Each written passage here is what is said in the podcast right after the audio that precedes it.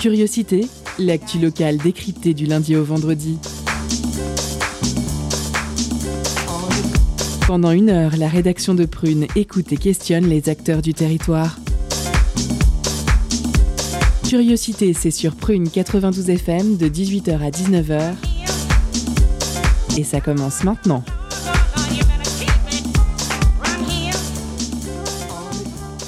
Bonjour, bonsoir, chers auditeurs et auditrices. Vous êtes sur Prune 92 FM. Euh, il est 18h, c'est l'heure de curiosité. Je suis John et je vous accueille pour votre quotidienne avec moi ce soir Vincent pour l'interview. Salut Vincent. Bonsoir. Bonsoir. Sarah pour le focus. Salut Sarah. Salut. Salut. Margot, notre stagiaire qui nous a préparé une chronique. Salut Margot. Salut. Euh, Salut. Il a changé d'avis. Il change d'avis d'ailleurs moins vite qu'un candidat de droite. C'est Gabi. Coucou mon Gabi. Et coucou. Et coucou. Avec Seb à la Réal. Salut Seb. Bonsoir. Bonsoir. Et tout de suite, c'est l'heure des éphémérides de John. Les éphémérides de John. C'est vraiment vachement bien. On apprend plein de trucs super. Les éphémérides. Paf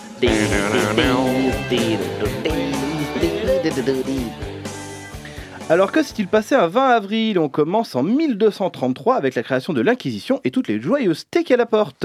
1871, le Congrès américain adopte l'acte qui permet l'utilisation de la force pour supprimer le Ku Klux Klan. 1964, c'est la commercialisation du Nutella. On fait coucou aux orang-outans et aux tigres de Sumatra qui nous écoutent pas parce qu'ils sont morts. Euh, 1968, premier concert de Deep Purple.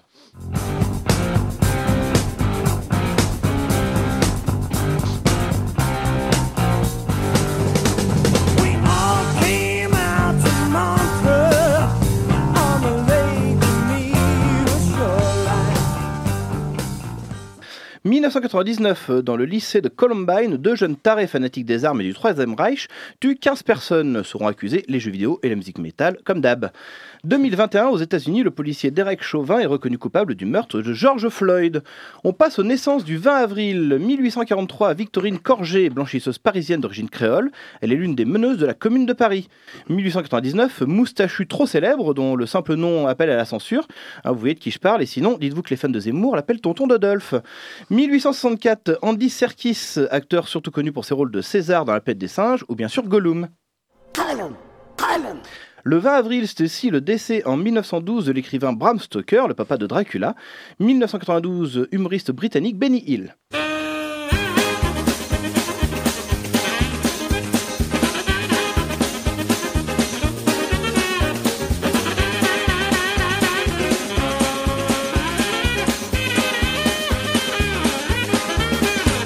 1992 toujours, Marjorie euh, qui, euh, Kestring, pardon, qui a 13 ans est la plus jeune médaillée d'or des Jeux Olympiques.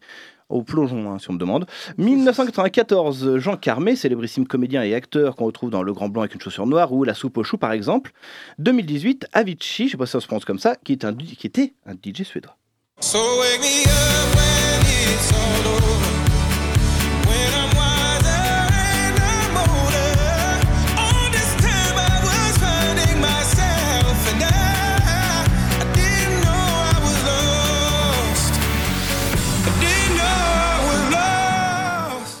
Et on passe à l'info classique du 20 avril avec ce soir Karl Loewe, né le 30 novembre 1796 et mort le 20 avril 1869. Issu d'une famille modeste, il est initié à la musique grâce à son père instituteur.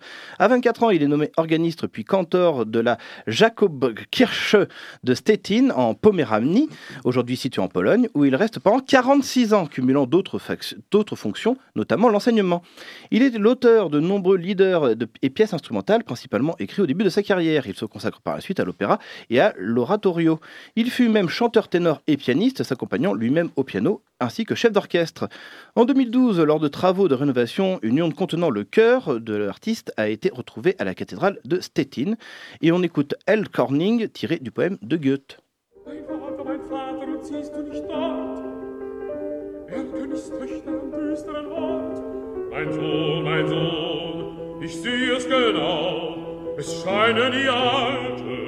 Weinen so grau. Es scheinen die Alten, weinen so grau.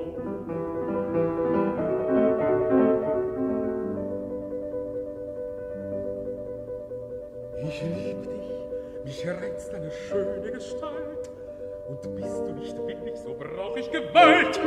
Mein Vater, mein Vater, jetzt hasst er mich an.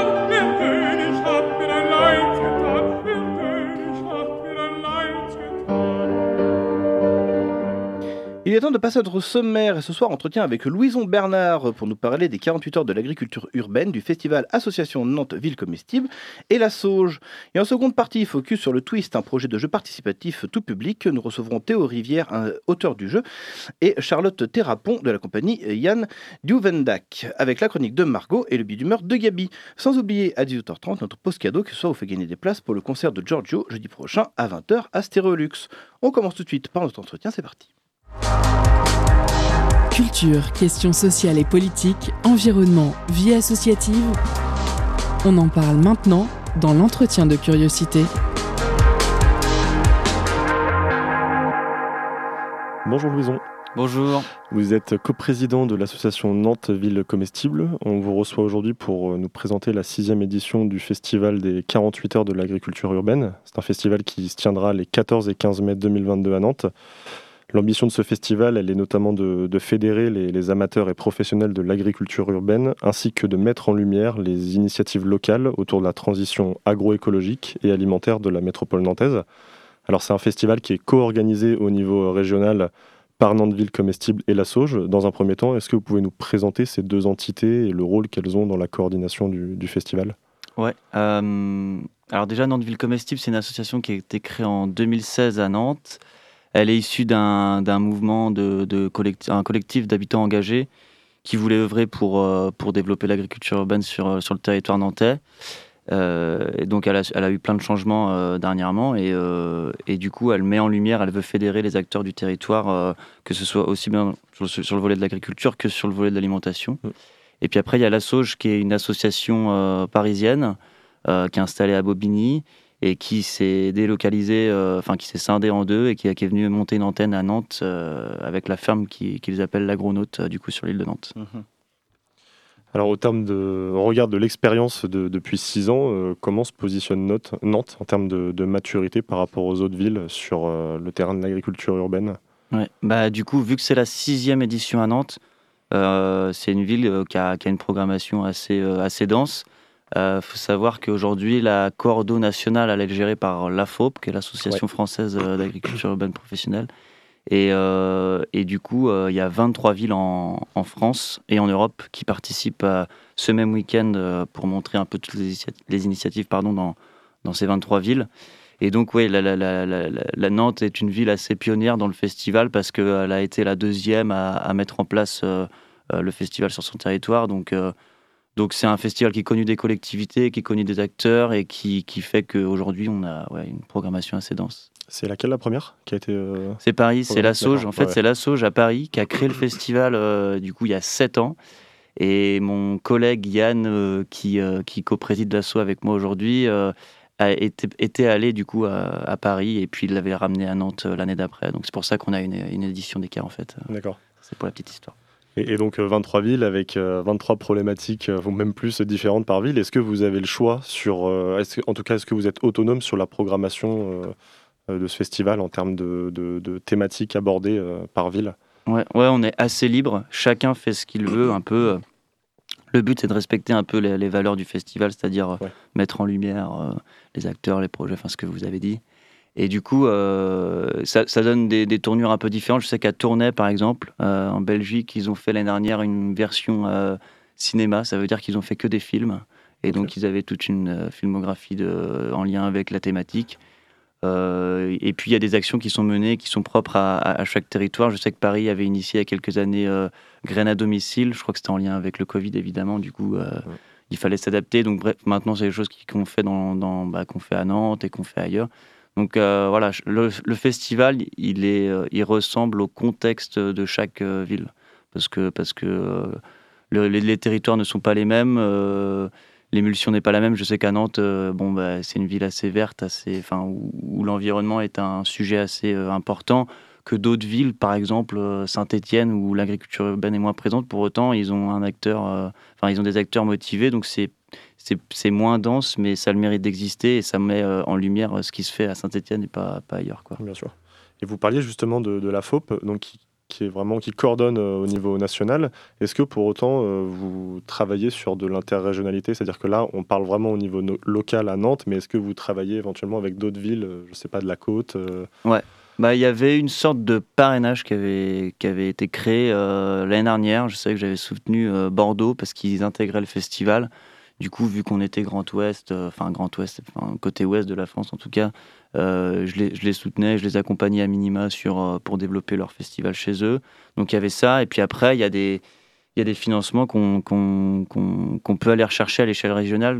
Par exemple, Ouais. des fondations ou, je sais pas, d'autres structures qui fonctionnent à l'échelle départementale ou régionale. Bah, euh, par exemple, là, euh, je sais que la ville d'Angers, la ville de, enfin, la ville d'Angers participe. On est dans la même région, donc euh, donc on va essayer de tisser des liens sur ces aspects-là, même si c'est pas forcément évident. On, on essaye ouais, de, le plus possible. Et donc pour recentrer sur le festival qui a pour ambition, je cite, de fédérer les amateurs et professionnels de l'agriculture urbaine, euh, qui seront justement les acteurs présents à Nantes pendant euh, ces deux jours? Ouais. Bah, alors du coup, il y a des collectivités qui s'engagent. Il y a Saint-Herblain, Rezé, euh, Couéron, Nantes. Donc des collectivités qui veulent s'engager et nous soutenir dans ces démarches-là en mettant en lumière ce qui se font. Enfin, ce qui se fait, pardon. Euh, Il y a aussi des professionnels, donc ça va être des maraîchers euh, urbains et périurbains. Donc il y a les fermiers de Doulon, il y a des maraîchers à, La Chapelle, euh, à Orvaux, donc des professionnels voilà, de, l'agriculture. Puis après, bah, il y a toutes les associations, qu'elles soient professionnalisées ou non, hein, qu'il y ait des salariés ou non. Ça va être des associations de jardins partagés, de jardins collectifs, ou alors des associations qui sont en lien avec l'agriculture urbaine ou sur des thématiques spécifiques du type, euh, je sais pas moi, les déchets par exemple. Je sais qu'il y a nos collègues de Bricolotech euh, qui, vont faire des, qui vont faire des ateliers sur, euh, sur, les, sur le bokashi, donc qui est un, un système de compostage. Euh, donc voilà, il y, a- y a plein de trucs, euh, il y a plein de trucs qui sont faits, plein d'animations, plein d'ateliers, des visites, euh, voilà, faits par les professionnels et les amateurs. Et justement, vu qu'il y a également des amateurs, c'est forcément moins simple de les, de les repérer parce que peut-être moins de visibilité. Comment ils, ils participent Est-ce que c'est vous qui les avez euh, trouvés ou alors est-ce qu'ils peuvent, euh, ils ont pu candidater pour, euh, Bah, pour chacun, participer? chacun peut candidater. Après, je pense que petit à petit, le bouche à oreille fait beaucoup d'effets. Ouais, c'est la notoriété aussi du festival qui fait que ça amène de plus en plus de monde. Par exemple, cette année, on, on, impli- enfin, on intègre un, parcours culinaire qui, a- qui existe depuis très longtemps, qui est, qui est au quartier de Port-Rousseau. C'est l'événement qui s'appelle La rue qui a du goût. L'idée, c'est que c'est des, des- des citoyens euh, dans le quartier de Port-Rousseau qui cuisinent et qui donnent à manger aux autres euh, en donnant des bouchées. Donc, euh, c'est beaucoup mieux expliqué que ce que je viens de faire sur, sur le site Non, ça les48heures.fr. va, c'était plutôt clair. Mais du coup, ça, c'est quelque chose qu'on intègre et qui fait que, qui, qui part, qui part euh, voilà, d'une connaissance des 48 heures. Et on le faisait le même week-end, bon, bah, enfin quasiment le même week-end. Est-ce qu'on pourrait pas décaler et bénéficier de la communication qu'on a aux 48 heures pour, euh, pour, bah, pour mettre à bien notre événement Pourquoi pas Enfin, allons-y quoi. Donc c'est ce qui s'est fait. C'est ce qui s'est fait quoi. En tout cas, ça a marché, mais ça m'a donné faim déjà. Ben, on va pouvoir, on va pouvoir pas mal manger, je pense. Ben, justement, l'édition de cette année, elle a vraiment vocation à allier agriculture alimentation. Mm. On était peut-être un peu trop agriculture euh, les autres années. Euh, en même temps, tout est dans le, enfin, dans le titre du festival, hein, mais, euh, mais euh, non, on a vocation à se développer euh, sur, la, vocation alimentaire. Et donc, euh, bah, justement, ce parcours amateur y contribue. Il y a aussi, on, fait un partenariat avec le, Franquette Festival, qui est un festival culinaire tous les premiers week-ends de septembre, je crois, à, l'île Forgel, à Saint- à Saint-Sébastien. Et du coup, l'idée, c'est qu'ils viennent aussi à l'Agronaute le samedi 14 mai. Et donc, il y aura une performance entre restaurateurs et producteurs. euh, et donc, ça, c'est toujours pour faire, encore une fois, le lien agriculture-alimentation. Donc, euh, on essaye, il y a des actions euh, plus nombreuses sur, sur ce, ce sujet-là, ouais, l'alimentation. Et pour reprendre cet exemple, ça va consister en quoi euh, Alors vous disiez, je ne sais pas si vous aviez dit performance, mais en tout cas, euh, Ouais, en la gros, confrontation, entre guillemets. en, en gros, ce que, ce que fait le Franquette Festival, c'est que, c'est que sur l'île Forget, là, ce, ce week-end-là, il, il- met en fait un agriculteur en face d'un restaurateur. Ensemble, ils cuisinent une recette qu'ils ont préparée en amont. Ah. Et après, euh, je sais plus comment c'est fait là-bas, mais, euh, mais je crois que les gens peuvent repartir avec quelque chose. Là, nous, l'idée, c'est de montrer un peu les restaurateurs et les producteurs avec une sélection euh, bien, euh, bien faite en amont. Ensemble, ils vont combiner des, ils vont créer des recettes. Et, et du coup, en fait, les gens pourront repartir avec des tote bags où il y aura la recette, les produits qui vont bien avec, parce que les producteurs font aussi de la vente. Mm. Et donc, ça permet de, ça permet au public de, de se projeter sur euh, bon, qu'est-ce qui se passe quand moi j'arrive devant euh, le, au marché, par exemple, devant un producteur, qu'est-ce qui se passe, qu'est-ce que j'achète, qu'est-ce que je peux faire avec? Et donc l'idée, c'est de se dire euh, bon, bah voilà, il y a ces légumes-là, qu'est-ce que je peux faire avec? Bah, le, le restaurateur, il vous dit qu'il peut faire ça. Donc, et du coup, c'est pour donner des idées et inciter aussi les gens à, à consommer plus local et à s'approprier les légumes euh, qu'on n'a pas forcément l'habitude de, de- de- de cuisiner. Quoi. C'est une très très bonne idée, ça. C'est un très très. Bah oui, ouais. mais Ah, il c'est- s'appelle Bertrand Lacroix, Fra- Franquette. mais D'ailleurs, je le remercie parce qu'il est, il est au taquet et euh, je pense qu'il va faire du bien au festival. Ben, merci beaucoup, euh, Louison Bernard. On vous retrouve après une pause musicale.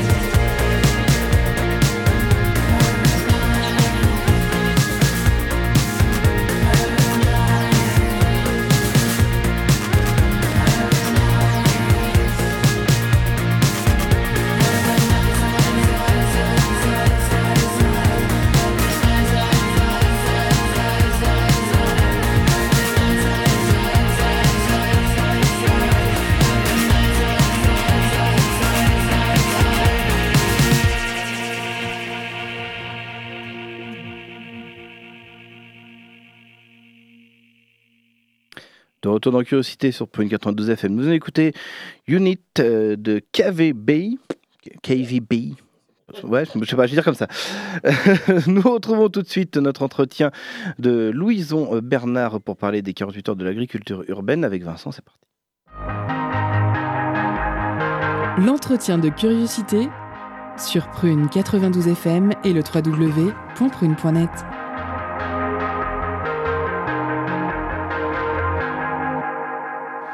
Alors pour revenir sur la thématique de cette nouvelle édition, euh, vous l'évoquiez, elle est consacrée à l'agriculture et l'alimentation, avec euh, pour interrogation en tout cas, euh, peut-être sujet principal, mais je pense que ça doit être décliné de, de plein de façons. Comment le citoyen périurbain et urbain s'approvisionne et consomme localement de façon durable? Alors d'un point de vue concret et pour donner des exemples sur la programmation, est-ce que vous pouvez nous parler des différentes initiatives et projets portés par les participants durant cette prochaine édition? Ouais, euh, bah, du coup, il y a déjà trois gros euh, morceaux, on va dire, euh, sur le week-end. Donc, le premier, c'est le village des agricultures urbaines. Donc, c'est à la fin de la Grenaute, ça c'est le samedi euh, 14 mai, du coup, de 9h ou 10h, je sais plus les horaires, jusqu'à 2h du matin, parce qu'il y a une soirée après avec des concerts, etc., des DJ sets.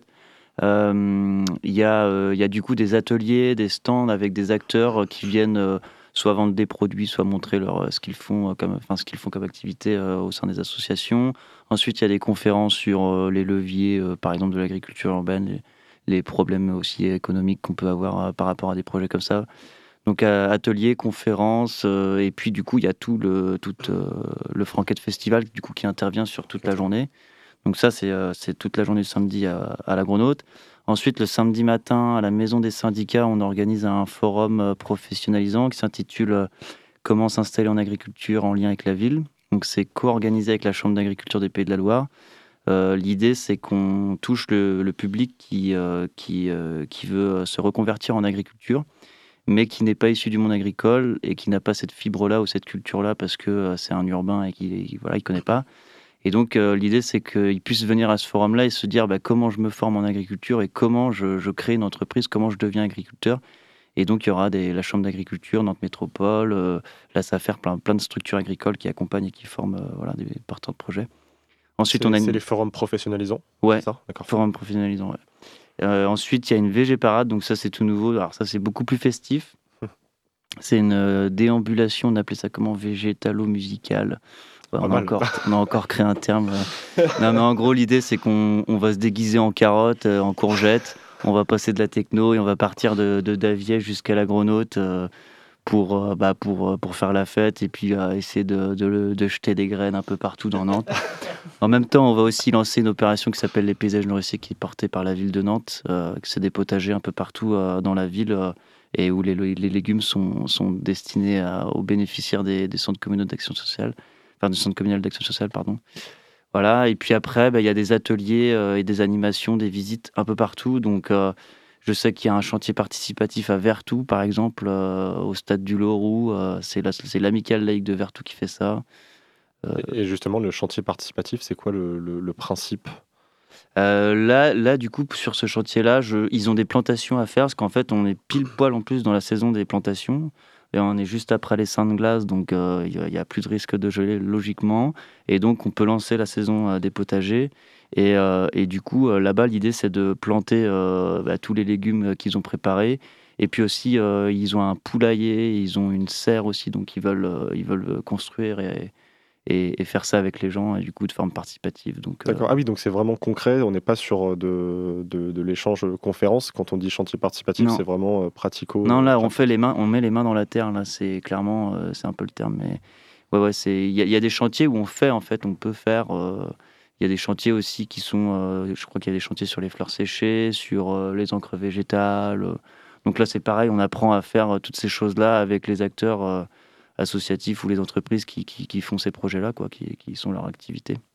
Et dans les forums professionnalisants, euh, ces échanges ils durent combien de temps Et quelle est la suite après pour un citoyen, on va dire, qui n'a pas, euh, qui n'a jamais euh, mis les, les pieds dedans Et Est-ce qu'il a un accompagnement par la suite Il peut rejoindre des associations Bah, c'est comme un c'est comme un forum pro en fait. Euh, L'idée c'est qu'il y ait des stands Ouais. avec tous les acteurs qui qui, qui, qui, qui sont les structures agricoles.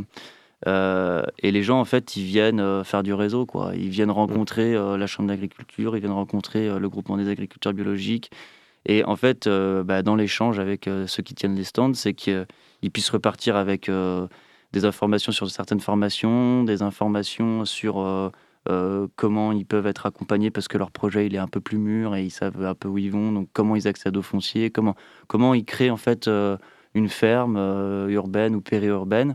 Et du coup, bah, l'idée c'est c'est de mettre en lien quoi. Et après, bah, chacun libre à chacun de recontacter ces structures-là pour pour monter leur projet. Mais, euh, mais l'idée c'est ça. Et puis je l'ai pas dit, mais dans le forum il y a une table ronde euh, sur euh, comment s'installer en fait en agriculture urbaine et périurbaine. Et l'idée, c'est de montrer des acteurs qui sont installés euh, à Couéron, euh, à Doulon, euh, et qui n'étaient à l'issue, enfin, qui n'étaient à la base pas, de, hum, pas du monde agricole, mais qui se sont Ouais. installés, qui se sont formés, qui se sont installés pour, pour du coup mettre en lumière ces, ces acteurs-là d'ailleurs qui ça leur fait de la pub en, en parallèle et puis c'est c'est pour parler aussi à ce public-là qui viendra se former. Et bah, justement, étant donné que c'est une forme d'agriculture moins commune, est-ce que euh, ces personnes euh, rencontrent en général des, des contraintes nouvelles euh, pour installer un système dans ce nouvel environnement? Est-ce qu'il y a des, des nouveaux freins qu'on rencontre?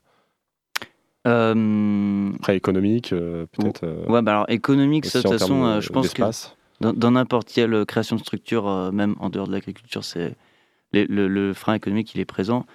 Le, le gros frein qu'on a, je crois, en agriculture urbaine, mais on n'est pas trop touché, mais je sais que Paris est beaucoup touché par ça, c'est beaucoup d'installations sur toiture Ouais. et en fait l'accès à l'eau. L'accès à l'eau, c'est une vraie contrainte parce que l'eau en agriculture, c'est un besoin essentiel et on en, enfin, on en consomme énormément. Quand on est sur des toits et qu'on est branché au réseau et que l'eau du réseau coûte, euh, l'eau de la ville coûte euh, beaucoup plus cher que l'eau euh, de l'agriculture, c'est des freins euh, assez importants. Et après, bah, il y a plein d'autres choses. Il y a l'électricité, si on est sous serre, et puis le foncier. Le foncier, euh, le foncier de la ville est beaucoup plus euh, élevé que le foncier euh, agricole euh, qu'on peut voir en, en ruralité. Donc quand on s'installe et qu'on est dans un nouveau quand on est dans un nouveau monde, enfin dans une nouvelle sphère, quoi, la- ce qu'est la ville, c'est, ça crée des freins assez importants par rapport à d'autres installations. Quoi. Et comment les agriculteurs non urbains perçoivent cette, cette dynamique? Je pense que c'est un peu tendu. Euh, bah, d'ailleurs, d'où le nom. hein. Nous, on n'a pas mis euh, comment s'installer en agriculture en lien, enfin en, agriculture urbaine. On, a préféré dire en, en lien avec la ville pour pas froisser certains, parce que c'est vrai que le mot urbain, il, il va peut-être pas trop avec agriculture, en tout cas ce qu'on en fait, et donc. euh, y y y a des... En fait, ça vient en complémentarité avec une agriculture qui existe déjà. Et l'idée, c'est de faire du lien, c'est de dire qu'en C'est pas ville, de voler la production euh, ben non, Voilà. pas du tout. Au contraire, je pense à- dans la métropole nantaise, on est 600 000 habitants. Ouais. Euh, c'est pas les agriculteurs urbains qui vont nourrir les, les, les 600 000 euh, nantais. Donc, euh, donc euh, non, non, l'idée c'est de dire il y a, il y a des agriculteurs autour de nos grandes villes qui produisent et qui ne sont pas très loin et qui inventent des systèmes de commercialisation. Donc allons les, enfin aidez-les. Et, enfin, est-ce qu'on peut pas les aider? Est-ce qu'on n'a pas des choses à faire pour les aider? Et l'agriculture urbaine, peut-être qu'elle a cette vocation-là aussi. euh. Et donc c'est ce qu'on veut montrer aussi dans le festival. C'est de, faire du lien, de voilà, de mettre en lumière, de, mettre en, action un réseau, tout un réseau de de plein de gens qui font mille actions un peu partout euh, à son échelle pour qu'on pour que oui à la finale euh, au final on soit une ville peut-être plus durable et un peu plus souveraine. Euh. C'est un peu c'est un peu le c'est un peu l'idée et l'objectif aussi derrière derrière ce festival là quoi.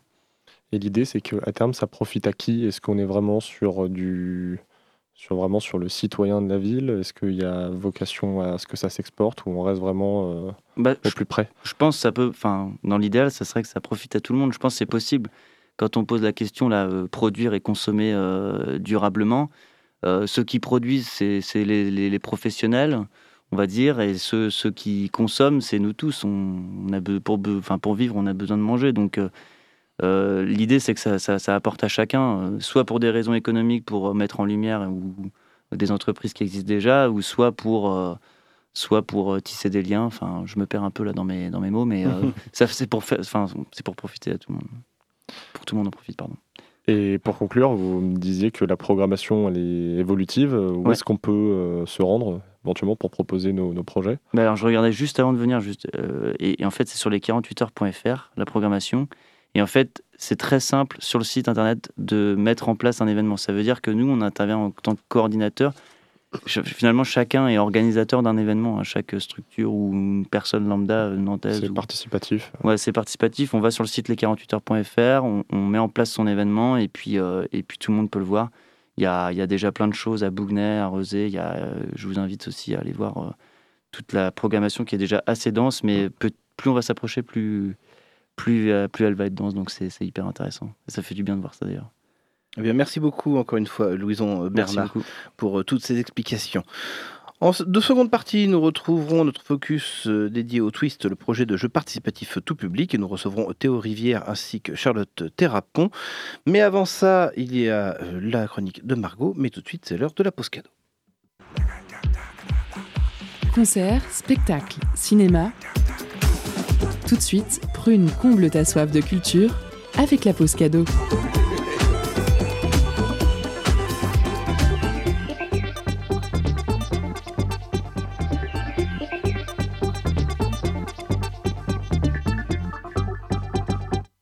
Ce soir, Prune vous fait gagner des places pour le concert de Giorgio, jeudi prochain à 20h à Stéréolux. Le Parisien mêle magnifiquement rap et références littéraires, introspection, flow complexe et mélodie lumineuse. Un voyage dans l'intime nourri d'influences pop, rock et chansons, par l'une des plumes les plus talentueuses de sa génération. Bosseur impénitent, performant naturel et charismatique, Giorgio monte en puissance d'album en album, sûr de son verbe et de sa voix, et s'aventure toujours davantage vers le chant. Alors envoyez lumière pour emporter vos places. Lumière en message direct sur l'Instagram de Prune. Je vous laisse en musique avec Era par Giorgio. Cigarette dans la main gauche, volant dans la main droite. La fenêtre ouverte et le chauffage à fond. Un jour j'ai rencontré Hera et depuis je vous emmerde. Je suis rentré dans vos routines, parti en courant d'air. Maintenant je vais boire tout le voyage jusqu'au bout de la nuit. Effacer les mirages, apprécier le goût de la vie. Un jour j'ai rencontré Hera et depuis je vous emmerde. Je suis rentré dans vos routines, parti en courant d'air. Maintenant je vais boire tout le voyage jusqu'au bout de la nuit. Effacer les mirages, apprécier le goût de la vie. Prendre juste un sac et pas de bagages en soute. Aujourd'hui j'ai les idées claires, je me cache, je laisse pas l'âme dans le flou. Une fois la tour Eiffel derrière moi, j'avoue, j'ai commencé à douter. Paris, on se retrouvera sans doute, personne n'a pris ma foi. Alors je brise les codes à vive allure, je pisse droit. Mes voyages jamais soumis à vos dictatures. Mes nuages sont indolores depuis que je sais où je vais, puisque la vie vaut de l'or. Expliquez-moi le sang dans les CJD. J'ai l'impression que là où je respire, d'autres meurent étouffés. J'ignore où se trouve le cimetière de la jeunesse et miroir. Excuse-toi de me créer des chaînes, je suis pas rancunier. Hera, sa cigarette diffuse et on part en fumée. Un jour j'ai rencontré Hera et depuis je vous emmerde. Je suis rentré dans vos routines, parti en courant d'air. Maintenant je vais boire tout le voyage jusqu'au bout de la nuit. Effacer les mirages, apprécier le goût de la vie. Un jour j'ai rencontré Hera et depuis je vous emmerde. Je suis rentré dans vos routines, parti en courant d'air. Maintenant je vais boire tout le voyage jusqu'au bout de la nuit. Effacer les mirages, apprécier le goût de la vie.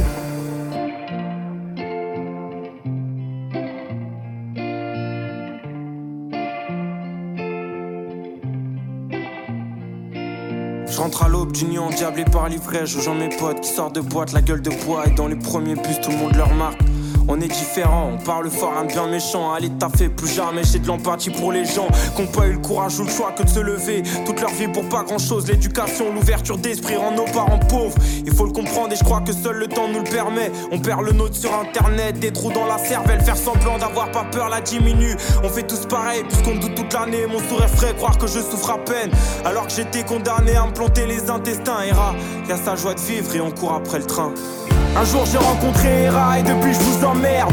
Je suis rentré dans vos routines, parti en courant d'air. Maintenant je vais boire tout le voyage jusqu'au bout de la nuit. Effacer les mirages, apprécier le goût de la vie. Un jour j'ai rencontré Hera et depuis je vous emmerde. Je suis rentré dans vos routines, parti en courant d'air. Maintenant je vais boire tout le voyage jusqu'au bout de la nuit. Effacer les mirages, apprécier le goût de la vie. Tu peux te noyer dans le verre des yeux le verre marécageux de l'absinthe. T'as le droit de garder le silence, qu'on soit deux ou qu'on soit cinq. Moi j'ai choisi de partir dès que je pouvais avant que tout stoppe. Rien à foutre d'être martyr, je marche en équilibre sur un rooftop. Et je donnerai le meilleur de ma confiance quand on s'endormira. Pou contre pou, les voyages, le contre-coup. J'emmerde les peut-être des histoires, y en aura d'autres encore. Hera, c'est craindre près de la fenêtre et l'avion s'envole.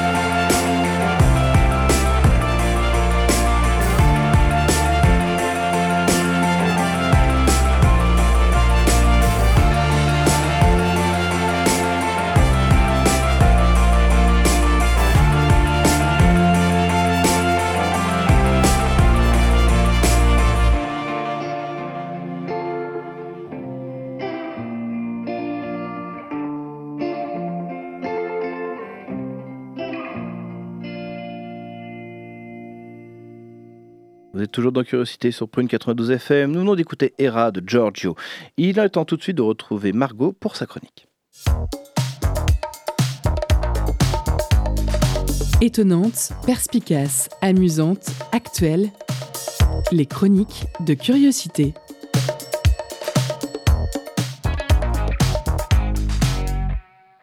Et aujourd'hui, je vais vous parler d'un groupe de salariés exténués avec un salaire trop bas et des horaires fluctuants trop souvent. Vous l'avez peut-être déjà deviné, c'est aux pilotes, copilotes, commandants de bord, hôtesses et stewards de Volotea où je fais référence. En grève à Nantes et ailleurs en France depuis samedi dernier, les salariés de la célèbre compagnie low cost dénoncent la, la brutalité pardon, du management ainsi que leurs conditions de travail. Sur les pancartes devant l'aéroport de Nantes-Atlantique, dès 4h30 samedi, on pouvait lire Volotea, No Life, 10 Years Together Lying ou encore Votre sûreté au prix du SMIC. Sur le rond-point, une trentaine de salariés ont troqué leur uniforme pour un gilet jaune floqué au nom de la compagnie. Pardon. Leur but Frapper fort pour le week-end de Pâques et perturber le trafic en France et en Europe pour faire entendre leur cause, mais surtout leur, sou- leur souffrance.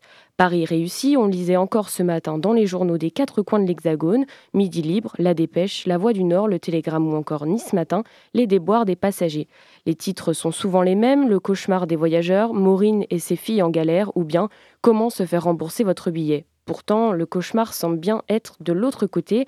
Si elles avaient peur de protester avant, les membres du personnel n'ont pas hésité une seconde lorsqu'elles ont su que leur salaire allait à nouveau être baissé de 10 à 25% inacceptable selon ces travailleurs et travailleuses étant déjà les moins bien payés du secteur de l'aviation, environ 30% en dessous du marché.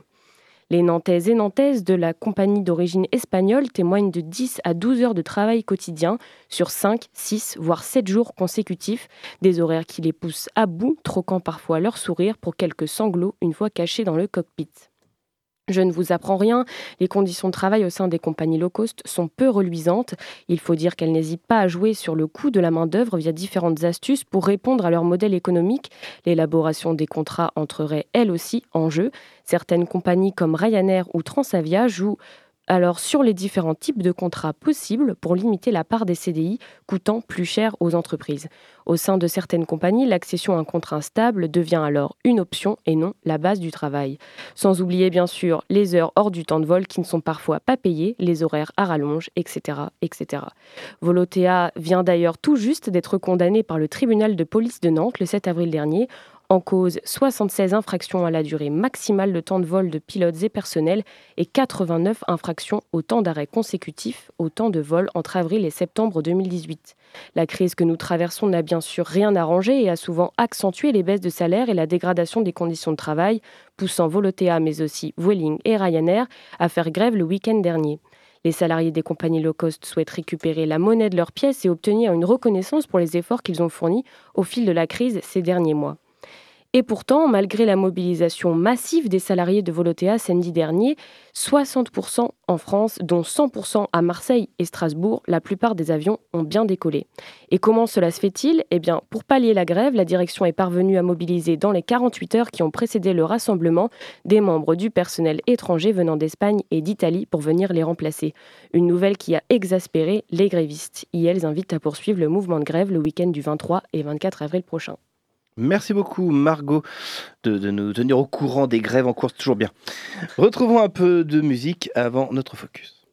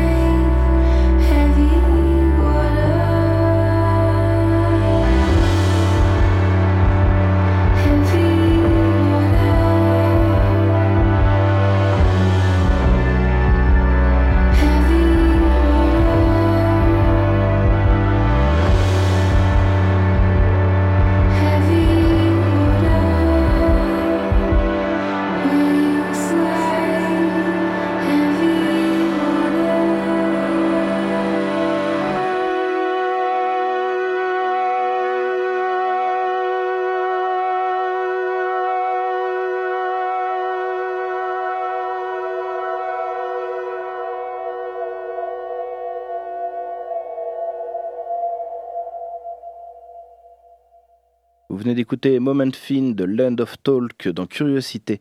Il est temps tout de suite de retrouver notre focus. C'est parti. Focus sur une initiative, un événement, un engagement. C'est le zoom de la rédaction.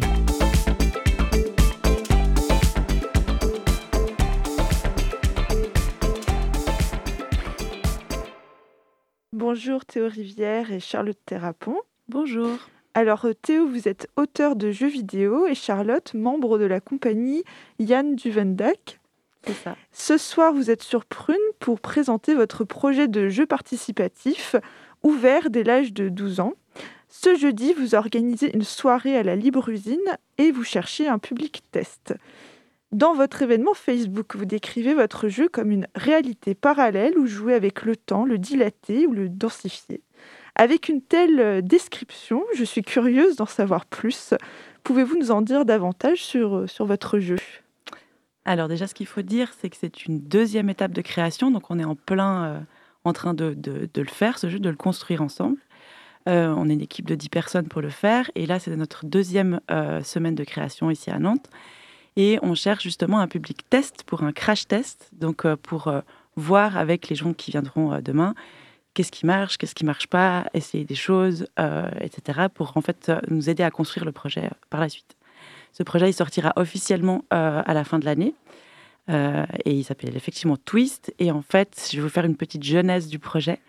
Il y a deux ans, en- enfin non, même trois ans, en 2018-19, on a commencé à travailler sur un jeu pour euh, 100 spectateurs et 100 spectatrices. Et ce jeu, c'était une simulation de pandémie.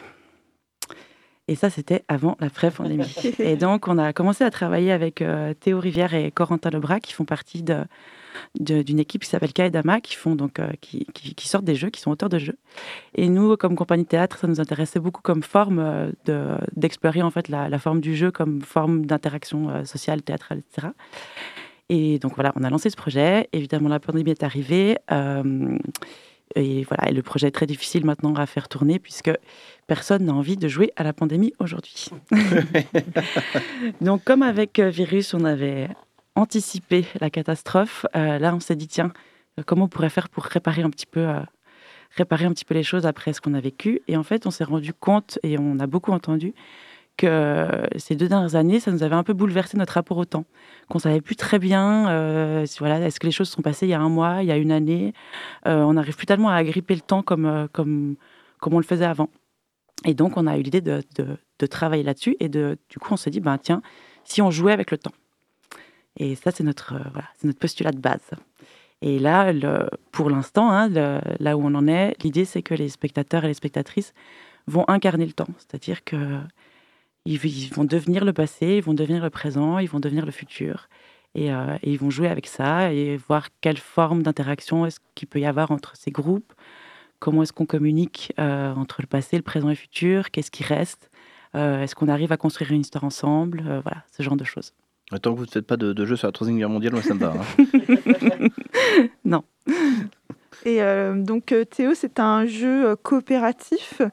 Tout à fait, ouais. C'est vraiment un jeu où on va chacun et chacune dans différents groupes essayer de, coopérer pour arriver à un but commun. Un but qui est assez peu défini dans Twist. C'est aussi quelque chose qu'on a envie de, on a envie de laisser de la place pour les, spectateurs et les spectatrices de voir dans quelle direction ils ont envie d'emmener le jeu. Donc il y a vraiment cette notion de, c'est assez mouvant aussi parce qu'on est sur une étape de travail, mais aussi parce qu'on a envie de laisser un peu de, un peu de responsabilité, un peu de place à la, création des, des personnes qui vont venir euh, assister à tout ça. Mais, euh, mais dans l'idée, c'est plutôt un, un moment de coopération. Il n'y a pas d'interaction directe euh, négative. On va pas venir embêter les autres. C'est plutôt un, un moment assez, assez sympathique dans l'idée. Et euh, comment ça se concrétise euh, au niveau du matériel? En pratique, euh, on est dispersé donc en début de, en début de session dans, dans différents groupes et on va recevoir des cartes de jeu, des éléments de jeu qui vont directement nous demander de faire différentes actions, euh, qui va être différent en fonction de si on est sur une phase de jour ou une phase de nuit. Et donc en temps réel, on va faire une alternance de phase de jour et de phase de nuit. Il y a des moments où ça sera, pendant les phases de jour, des, interactions assez directes avec les autres groupes. On va aller discuter, on va aller essayer de récupérer des éléments, on va essayer de co-créer des choses, euh, parfois de manière très concrète, parfois de manière plus abstraite. Et on va avoir des phases de nuit où les groupes vont se resserrer. On n'est plus un moment où on se mélange, on est plutôt un moment un peu introspectif où on va se poser, on va partager, on va échanger des choses. Euh, si je dois donner un exemple que j'aime bien et euh, qu'on a déjà testé et qui, a vraiment bien fonctionné, on était vraiment ravis de, l'accueil des spectateurs et des spectatrices sur ça. C'est on peut se retrouver à être euh, un petit groupe, donc on est des groupes plutôt de 6-7 personnes, être euh, autour d'une petite lampe avec un moment où il n'y a pas trop de lumière dans la salle et à devoir simplement se partager un savoir, un truc qu'on a envie de se transmettre. Et donc on va discuter comme ça avec, au sein d'un groupe avec des personnes qu'on ne connaît pas forcément, aussi des personnes de générations très très différentes. Et ça a créé des moments qui étaient euh, assez magiques pendant notre précédente étape de travail. Donc on est, on est ravis de voir ce que ça va donner cette fois-ci. Tant que la nuit, les loups-garous ne se réveillent pas, ça. Alors, euh, Charlotte, vous aviez évoqué tout à l'heure un, un spectacle. Alors, euh, comment ce jeu participatif diffère-t-il d'un escape game? Qu'est-ce qui va en faire un, un temps artistique et créatif? Bon, ce serait plutôt une question pour Théo, qui est donc le spécialiste euh, du monde ludique, plutôt qu'à moi. T'es d'accord de répondre, Théo? Ouais, je peux y répondre avec plaisir. Euh, Il y a pas mal de choses déjà sur le dispositif euh, scénique qui est plus important que ce qu'on peut mettre en place sur une, sur une escape room ou sur un, sur un jeu classique. Et il y a une, une volonté d'avoir un message qui est peut-être un peu plus fort.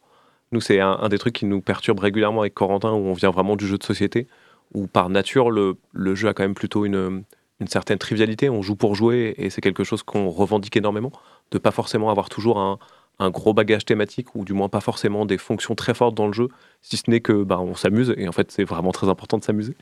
Et là il y a quand même quelque chose qui est un peu plus fort, il y a des enjeux euh, euh, vraiment artistiques que nous on n'a pas l'habitude, qui sont convoqués par la, par la compagnie et qui sont fascinants pour nous vraiment d'imaginer les choses.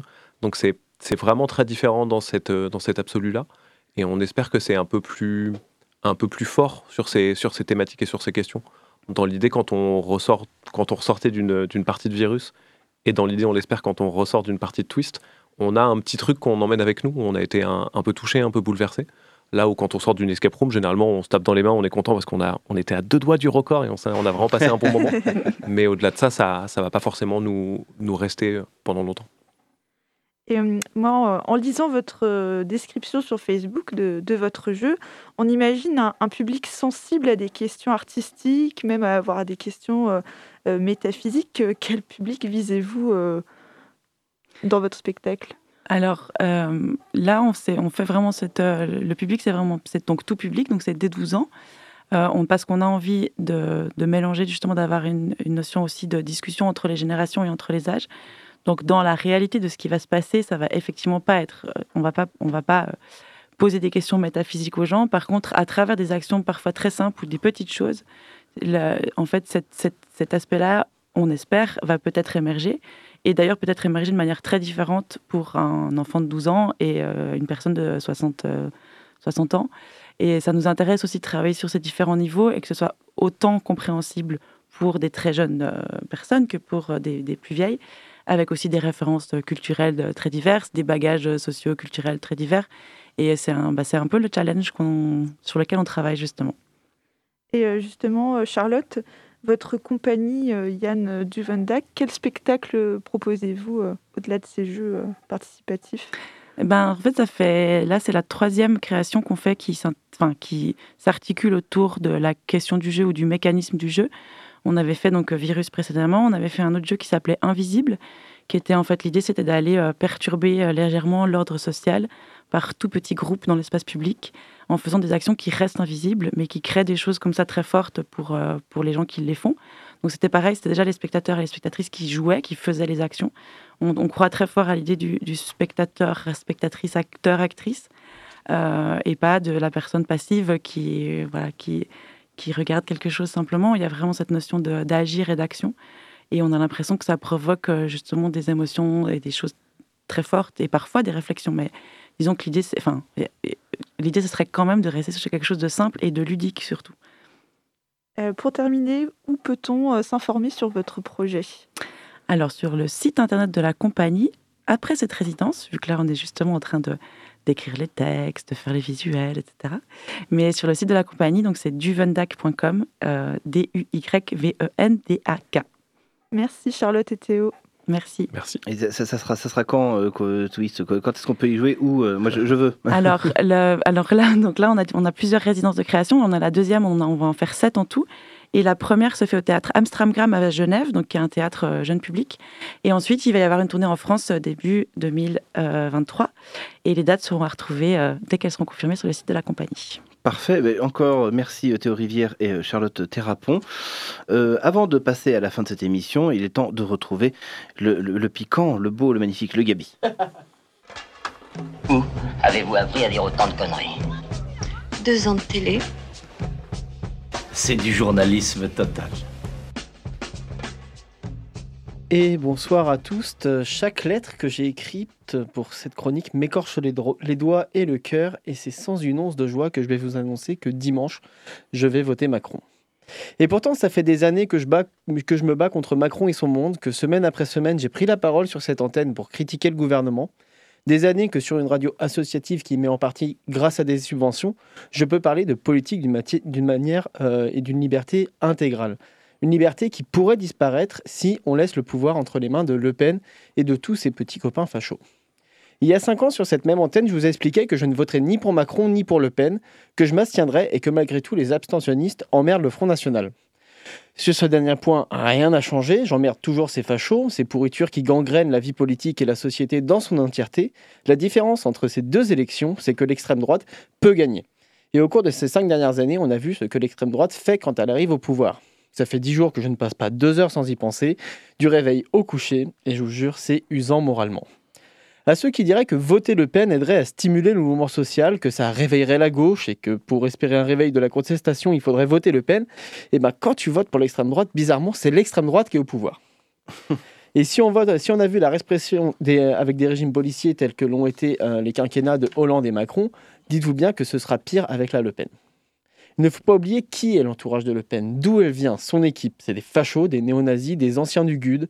Et ces gens-là qui vont se retrouver, c'est ces gens-là qui vont se retrouver aux manettes, que ce soit de la présidence, mais aussi de l'administration, de la diplomatie, des préfectures ou encore de la police. Et qu'est-ce qu'ils vont faire de tout ça? On l'a vu ce que ça donne. Quand l'extrême droite dirige un État, les libertés fondamentales disparaissent. disparaissent. Ils vont s'attaquer à la justice, à la liberté de la presse, aux syndicats. Les policiers auraient même la présomption de légitime défense. Les bases du fascisme en outre- en outre. Pour rappel, dans le programme de Le Pen, il y a la privatisation de l'audiovisuel public. Alors certes, les chaînes publiques, c'est pas forcément l'idylle en termes de journalisme, mais avec une Le Pen au pouvoir des chaînes et des chaînes privatisées, vous pouvez oublier des émissions comme celle d'Élise Lucet, par exemple. À la place, on aura un Jordan Hanouna qui servirait la soupe à l'extrême droite en prime time. Exit par exemple par Jupiter sur Inter, que bon nombre ici apprécie. Tout l'audiovisuel deviendrait un CNews bis avec Pascal Pro à la tête du service politique. On l'a vu ce genre de manœuvre hein, en Hongrie avec Orban. D'ailleurs, Le Pen est très proche de ce facho de malheur. Il a fait changer la constitution de son pays pour pouvoir gouverner comme bon lui semble. Et c'est aussi le projet de notre facho à nous. euh, Son projet, et ce depuis 2017, c'est de dissoudre l'Assemblée et changer le scrutin en passant par une sorte de proportionnel intégral, mais trafiqué, où il, il suffirait de faire environ 20% et d'arriver en tête pour avoir une majorité intégrale. Et l'objectif, évidemment, c'est d'éteindre tous les contre-pouvoirs. Mais surtout, rapp- rappelons-le, le projet de Le Pen est avant tout raciste. Et si elle remporte cette élection, la vie deviendra invivable. Les fachos se sentiront pousser des ailes. C'est pourquoi, comme l'a dit Papy Jean-Luc, Il ne faut pas donner une seule voix à Madame Le Pen. Il ne faut pas donner une seule voix à Madame Le Pen. Il ne faut pas donner une seule voix à Madame Le Pen. Et par contre, si vous m'avez trouvé forceur hein, en appelant à voter Mélenchon à la veille du premier tour, mouillez-vous la nuque, parce que la propagande pour les législatives ne fait que commencer. D'ailleurs, une éclaircie salvatrice est arrivée dans cette pénombre, la rencontre entre l'Union populaire et le NPA. C'est sur une note positive que moi je vais vous laisser. Comme d'habitude, prenez soin de vous et des gens qui vous entourent. Faites attention aux fachos et aux flics. Et moi je vous dis à la semaine prochaine. Merci Gabi, c'est fou, c'est joyeux toujours. T'es très très joyeuse. Ah bah, c'est- c'est la Oui, politique. bah, c'est ça, c'est la politique, c'est jamais joyeux. Nous arrivons au terme de cette émission. Merci Théo Rivière, auteur de jeu, et Charlotte Thérapon de la compagnie Yann Duvenduc d'être venu nous parler du twist, leur projet de jeu participatif tout public. Merci également à Louison Bernard de nous avoir parlé des 48 heures de l'agriculture urbaine du festival Association Nantes Ville Comestible et la Sauge. Merci à vous, chers auditrices et auditeurs, de nous avoir écoutés. Merci à toute l'équipe, bien évidemment. Vous retrouvez Curiosité demain à 18h. Quant à nous, on se retrouve la semaine prochaine. Et en attendant, vous pouvez réécouter toutes nos émissions sur notre site le www.prune.net. Juste après, c'est le Labo des Savoirs. Alors restez sur Prune 92 FM et à la prochaine. Ciao.